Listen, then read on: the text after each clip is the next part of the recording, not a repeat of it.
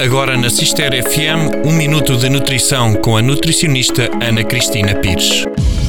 O chá escuro é um tipo de chá que passa por várias etapas de oxidação e fermentação, estando sujeito a calor, umidade, bactérias e fungos, que no resultado final resulta num chá de cor escura e bastante saboroso.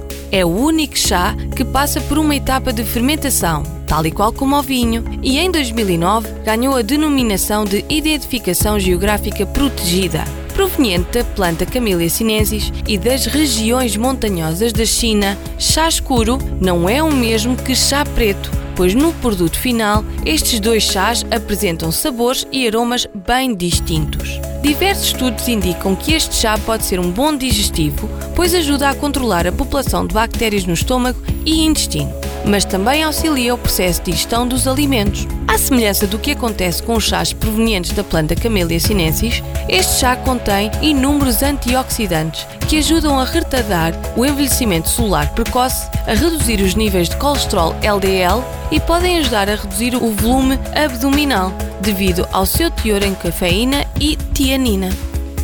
Foi um minuto de nutrição com a nutricionista Ana Cristina Pires.